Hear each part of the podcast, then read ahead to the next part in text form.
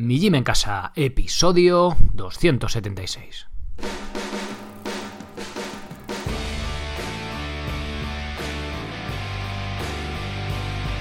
Muy buenos días a todos, bienvenidos a un nuevo episodio del podcast de Mi Gym en Casa, el programa, la radio donde hablamos de entrenamiento y de alimentación desde un punto de vista diferente e independiente. Hoy toca hablar de entrenamiento, hoy toca hablar de calistenia y más concretamente de las dominadas. El ejercicio estrella en cuanto a espalda en esto de la calistenia, pero vamos a ver si realmente son el mejor ejercicio, si quizá hay que compensarlo y vamos a entrar en profundidad en este tema porque ya que es uno de los básicos, diría el ejercicio por excelencia de espalda, vamos a ver em, los recovecos, detalles que debemos tener en cuenta a la hora de, entrenar con este ejercicio. Antes os recuerdo que echéis un vistazo a la web mijimencasa.com por si queréis entrenar de forma independiente y sin apenas material. Ahí tenéis todos los recursos que necesitéis, sea cual sea vuestro nivel. Os invito a pasaros por allí, darle al play al vídeo de bienvenida que hay y ahí os explico todo el contenido. Bien, también os recuerdo que si queréis unas chanclas y sois valientes, ahora ya en este tiempo, si al menos vivís en España, eh, y queréis unas sandalias, pasaros por enixsandals.com y, con el código de descuento MIGIM en casa tendréis un 15%. Imagino que los Reyes Magos escucharán este podcast, así que bueno, este mensaje también va para ellos. Si os pedís unas sandalias, decidles, escribidles en la carta a los Reyes Magos, pues que, o a Papá Noel si es el que va a vuestra casa, en la mía vienen los Reyes Magos pues que con ese código pues les puede salir un poquito mejor, ¿no? Bueno, venga, vamos ya con el, con el tema que nos ocupa hoy. Ah, bueno, antes, eh, de verdad, muchas gracias por, las, por la acogida que ha tenido el libro de Cartas de un Estoico. Gracias por las valoraciones, por los comentarios, por los mensajes que me, que me habéis hecho llegar, ¿vale? De verdad, muchas gracias. Agradecido después de, todo ese trabajo, pues la verdad que, que sienta bien, ¿no? Ese, ese agradecimiento por vuestra parte y esa acogida que ha tenido el libro. Bien, las dominadas son el ejercicio de calistenia para trabajar la espalda por excelencia. Son de nivel intermedio, por lo que tenemos que tener cierto nivel de fuerza para poder hacerlas. Es decir, si se me ocurre hoy empezar a entrenar después de 30 o 40 o 50 años sin haber hecho ejercicio en mi vida, querer hacer dominadas, igual hay gente que le sale, pero va a ser difícil. Vamos a tener primero que preparar nuestro cuerpo, ¿vale? Si queremos empezar a trabajar la espalda con ejercicios de calistenia, que son los que vemos aquí, con los que son con nuestro propio cuerpo, Deberíamos hacerlo por el remo invertido y una vez que tengamos una base suficiente ya podemos continuar con las dominadas. Si hablamos de intensidad, hasta aquí todo perfecto. Pero, ¿qué pasa con la movilidad de nuestros hombros? ¿Las dominadas nos garantizan un buen trabajo de movilidad? ¿Es un buen ejercicio para la salud de, nuestros hombros? ¿Necesitamos compensar el ejercicio de dominadas con algún otro? Bien, es las preguntas, son las preguntas que voy a intentar responder en este episodio. Hace poco uno de los oyentes, como dicen ahora, ahora en la radio, el otro día escuché un programa de radio, dicen escuchantes, ¿no? Está mejor dicho, pero la verdad que suena un poco raro. Pero bueno, uno de los que escuchéis el podcast, pues me hizo la siguiente pregunta. El ejercicio que más popularidad tiene para espalda son las dominadas y no el remo invertido, pero me ha sorprendido saber que es un ejercicio que también rota el hombro, como las flexiones, contribuyendo a la mala postura que tenemos por pasar ante el ordenador la mayor parte de nuestra vida, síndrome cruzado posterior síndrome, algún inciso, está el síndrome cruzado posterior, o sea, perdón, superior, pues es el que ir enchepado por ahí, ¿no? Entonces me pregunto, ¿los calisténicos trabajan el hombro con algún otro ejercicio para corregir esto? Por lo que he visto por ahí, la mayoría de la gente trabaja la espalda con dominadas y no recomiendan otra cosa. Es la base. ¿Ocurre lo mismo con el remo invertido? Bien, pues en este episodio del podcast voy a intentar responder a las preguntas de este, de este oyente para aclarar el tema de las dominadas. Venga, pues empecemos por el principio. Como he dicho antes, las dominadas son el ejercicio por excelencia para trabajar la espalda. Trabajar a nuestros bíceps y la musculatura de la espalda, contribuyendo a la famosa forma en V de la misma, ¿vale? O sea, esto que sale aquí como debajo del sobaco te salen como alerones, vamos a ver, no te salen, ¿no? Pero se acentúa más esa musculatura, pues eh, la dominada es el ejercicio que más contribuye a ello, ¿vale? Es, es una acción-reacción, por así decirlo, vamos, es bastante obvio con la gente que he entrenado, lo que veo, o sea, aparte de lo que podéis leer por ahí en internet o escuchar en podcast y tal.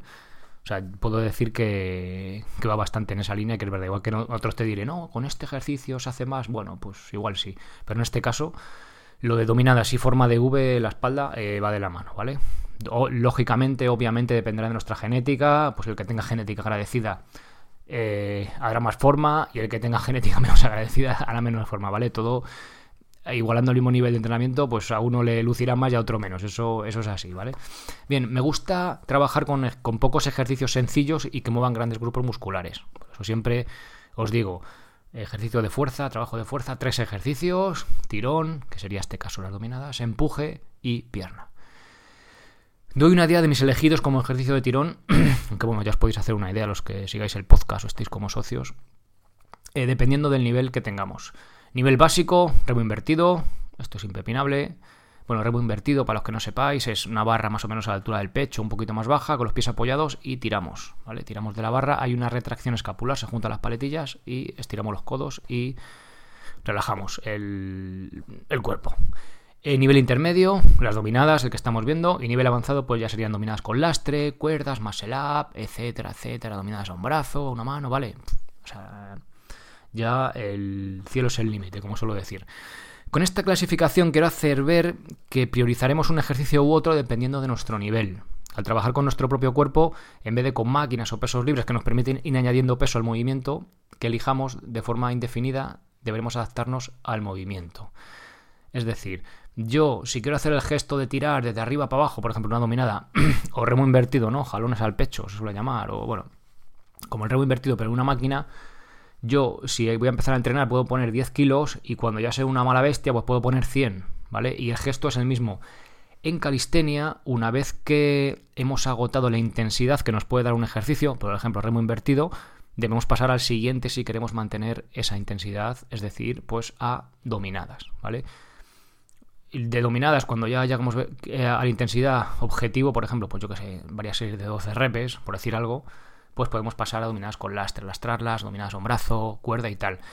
Lo podemos ver con una limitación o simplemente como una manera de ir avanzando a ser capaces de dominar movimientos nuevos, ¿no? Que también es la gracia de, joder, mira, pues antes no sabía, no podía hacer una dominada, ahora soy capaz de hacer dominadas, o soy capaz de hacer un muscle up, o soy capaz de subir la cuerda, o lo que sea, ¿vale? El gesto que sea. Eh, eso no, eso no quita que luego en nuestra rutina, eh, una vez que en remo invertido hayamos llegado a las 12 repeticiones o por ahí, que lo descartemos. Es decir, habrá días, lo suyo sería eso, en que a pesar de hacer dominadas durante la semana, habrá algún día que sí que, que sí que hagamos remo invertido, ¿vale? Al menos es lo que, lo que yo recomiendo. O sea, ese ejercicio, no como un día de descanso, pero sí un día más, más suave, ¿vale? Venga, continuamos. Dominadas y rotación del hombro, lo que, lo que veíamos antes. Hacer muchas dominadas y, importante, subrayo, no hacer un trabajo de movilidad adecuado puede hacer que nuestros hombros se roten hacia adelante. Por decirlo de forma sencilla, facilitaremos el gesto de sacar chepa. Estar mucho tiempo delante del ordenador o mirando el móvil con los hombros rotados hacia adelante, o tocando el piano, o yo que sé, o en clase, también favorece este gesto. Bueno, si en clase estáis tumbados a la bartola, no, claro, pero si estáis ahí como echado para adelante, pues también, ¿vale?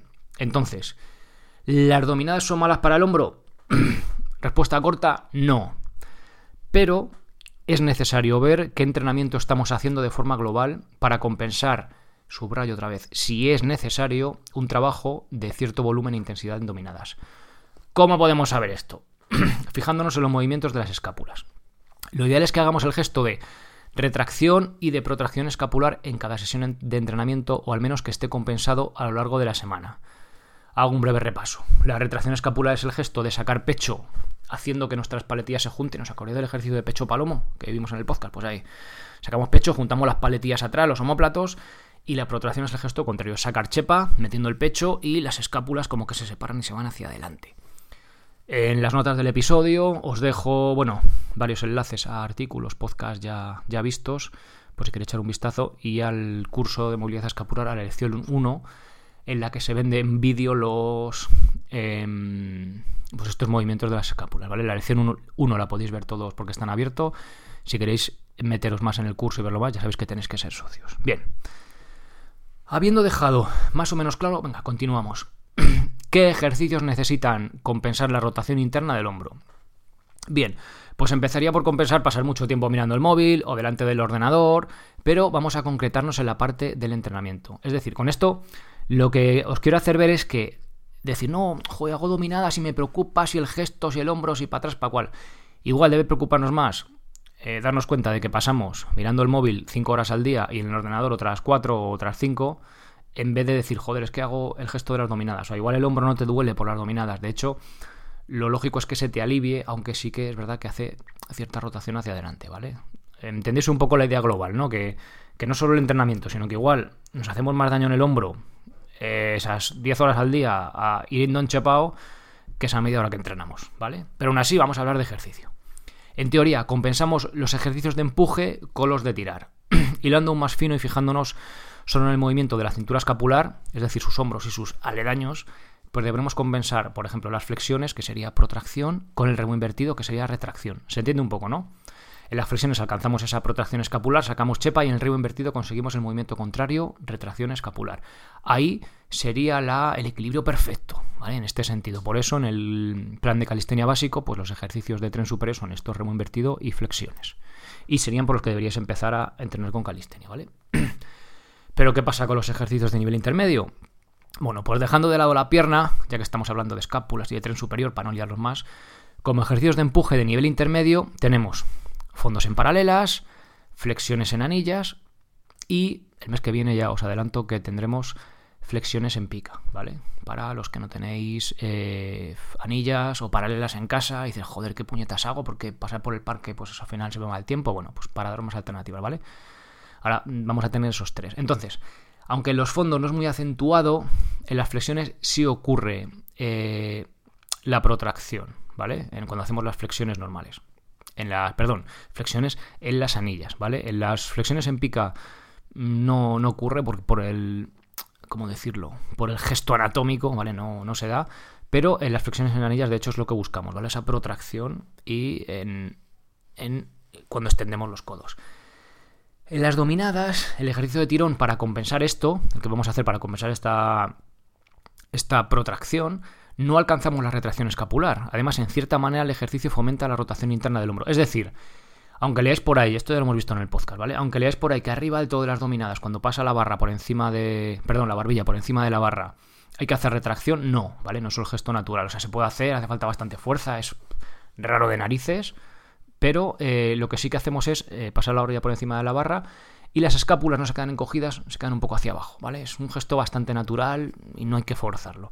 Pero ¿qué pasa? Pues que no conseguimos esa retracción. Aunque en, los ejercicios de empuje no siempre, como veis, solo en las flexiones en anillas, eh, hacemos esa protracción, pero sí son ejercicios que al, ¿cómo decirlo?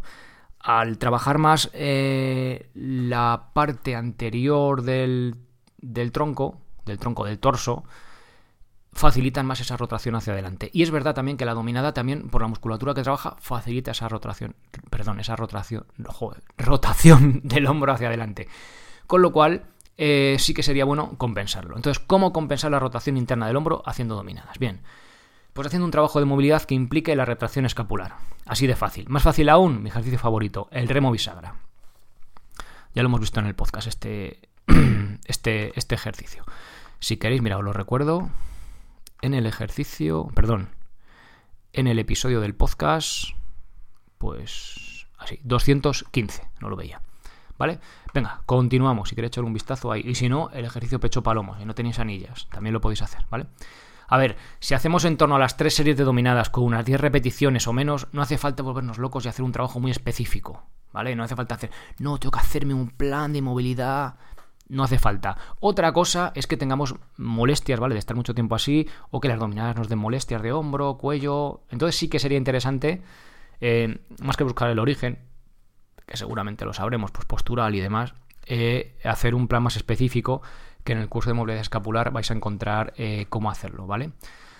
Pero si estamos trabajando las dominadas con un volumen alto o haciendo dominadas con lastre, es muy importante un trabajo de movilidad específico, ¿vale? Ahí sí que sí, tenemos que hacer no solo un remo bisagra, sino un trabajo específico de movilidad. ¿Por qué? Pues porque a mayor especificidad del entrenamiento, mayor intensidad, imaginaos, estamos haciendo dominadas con 40 kilos de lastre, pues sí que va a contribuir a una rotación significativa del hombro hacia adelante y es posible que nos dé problemas de, de hombro, de espalda, cuello y demás. Es posible, pero no es seguro que os va a pasar, ¿vale?